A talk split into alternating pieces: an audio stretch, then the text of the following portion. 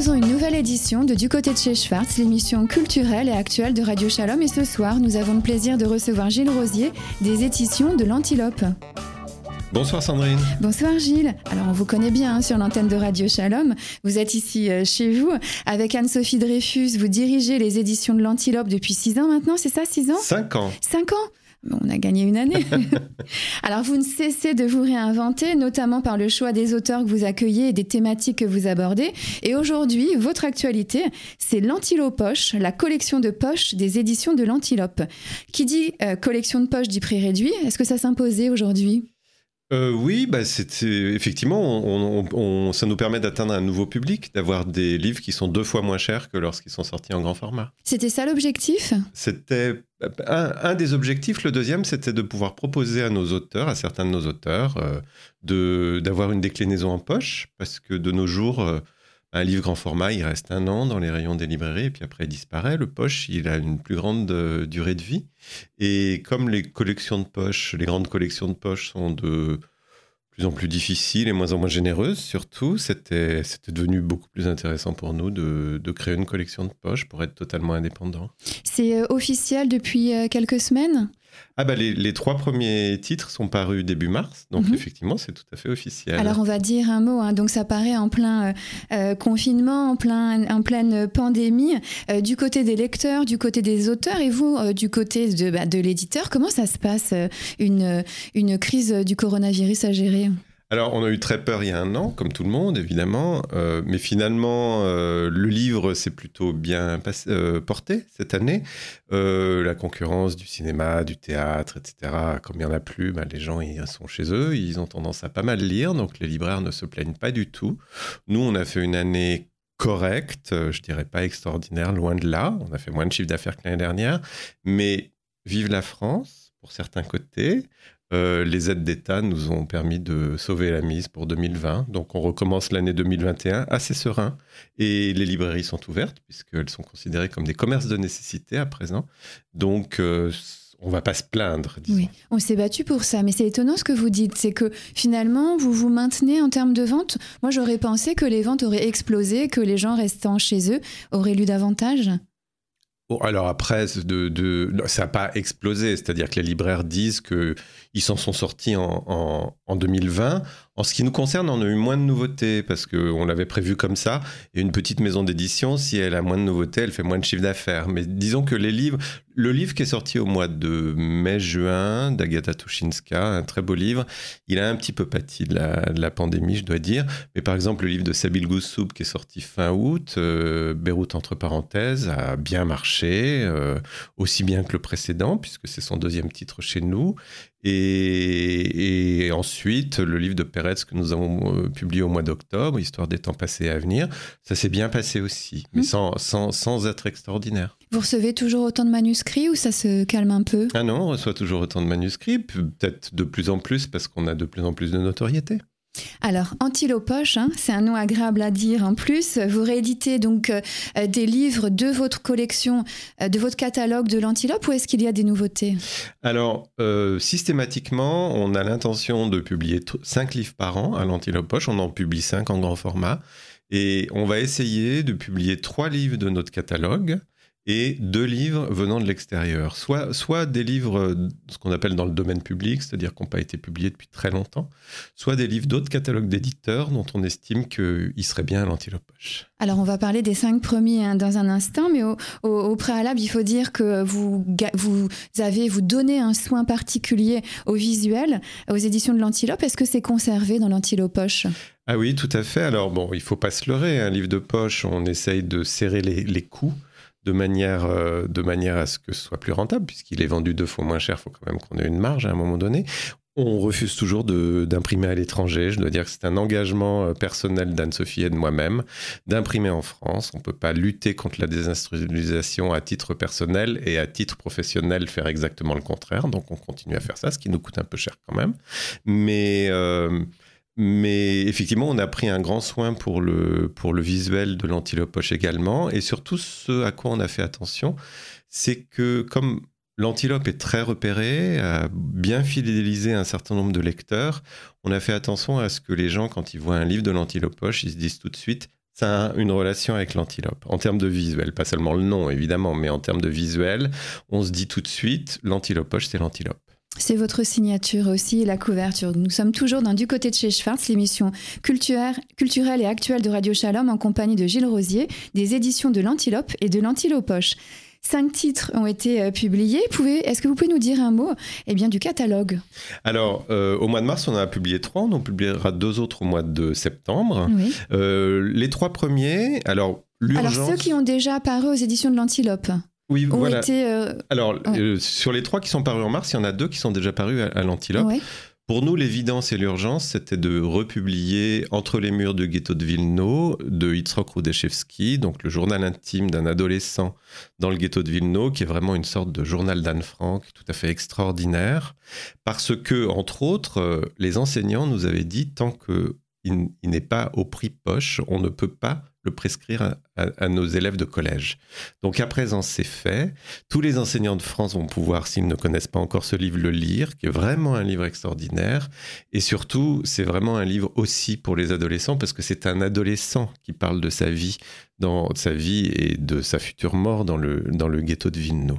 Ça, c'est le premier titre. Le deuxième, puisque nous avons publié en grand format au mois de mars, ça c'est un peu des techniques d'éditeur, le deuxième roman de Ludovic Amanwanda qui s'appelle Balance ta haine, eh bien son premier roman qui avait été publié il y a trois ans, deux ans et demi, euh, Prison, nous avons décidé de le publier en, collection de poche. il avait très bien marché en grand format et donc on, a estimé qu'il va bien continuer sa vie euh, en édition de poche.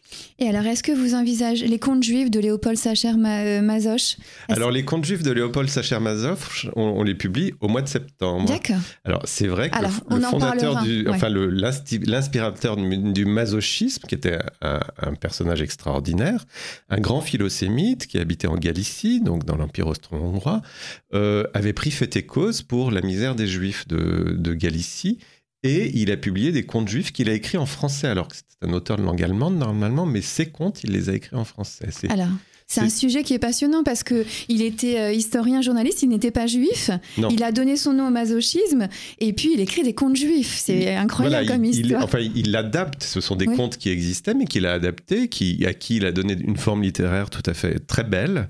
donc ça, ce sera pour septembre. Alors une autre euh, prévision, c'est euh, le discours sur les juifs du révolutionnaire Stanislas de Clermont-Tonnerre avec sa fameuse phrase "Il faut tout refuser aux juifs comme nation et tout accorder aux juifs comme individus".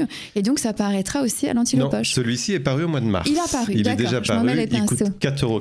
Alors voilà, c'est pour ça que je voulais que vous, vous insistiez dessus et que vous signaliez. Oui, alors c'est un, c'est le discours du comte de Clermont-Tonnerre, mais comme le discours est relativement court, pour faire un volume, nous y avons aussi ajouté des, des opinions de l'abbé Grégoire, le fameux abbé Grégoire, qui a pris fait et cause pour les Juifs au moment de la Révolution française, et deux discours de, de, de, de l'évêque de Nancy et un autre du prince de Breuil, qui sont plutôt contre le fait d'introduire, de, enfin d'accueillir les juifs dans la citoyenneté française.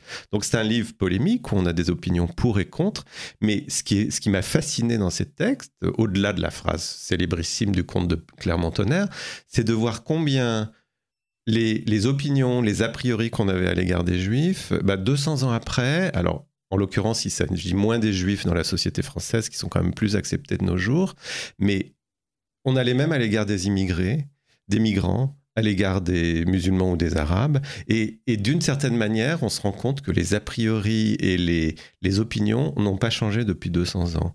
Et je trouve ça ces textes sont très éclairants sur toutes les discussions sur, concernant la citoyenneté française à l'heure actuelle. Alors c'est moi quand j'ai vu ce, titre-là, j'ai trouvé ça passionnant puisque c'est l'accession à la citoyenneté, c'est le les débats hein, euh, pour l'accession des juifs à la citoyenneté qui résonnent aujourd'hui avec euh, des cas particuliers. Ben, c'est-à-dire que euh, je, je, relisais certains, certains un passage euh, hier et le comte de Clermont-Tonnerre à un moment dit mais vous venez de dire que tous les hommes étaient libres et égaux en droit et vous êtes en train de nous dire que les juifs ne pourraient pas être citoyens parce qu'ils ont des coutumes particulières comme si on pouvait on ne pouvait pas respecter Shabbat et manger cachère et ne pas être un bon citoyen français. Bah, à l'heure actuelle, les mêmes débats se posent sur, sur les musulmans en France.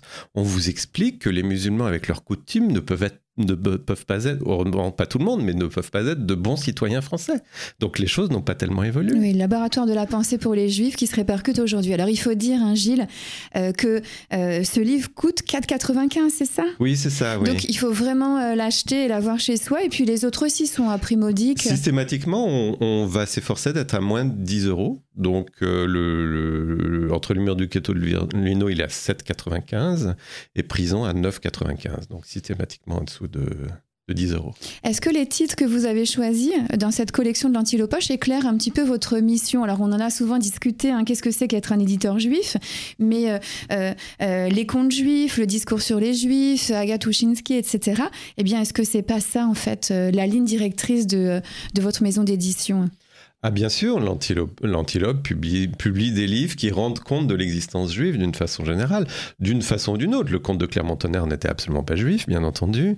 Euh, Ludovic Herman Wanda, il est français d'origine camerounaise, il s'identifie comme juif à l'heure actuelle, mais il ne s'est pas converti au judaïsme.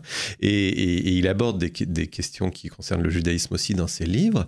Et c'est vraiment, nous, on veut euh, travailler ces questions et ces sujets partout, par tous les bouts, disons, c'est ce qui nous intéresse. Et Jonathan Berg aussi. Alors, est-ce que c'était cette année ou l'année précédente, Psagot, un livre remarquable? Qui était Psagot, qui est sorti au mois de janvier, donc il y a quelques mois. C'est un très beau livre sur comment grandir et quitter une implantation juive de Cisjordanie euh, parce qu'on n'arrive pas à s'inscrire ni dans l'idéologie religieuse ni dans l'idéologie politique.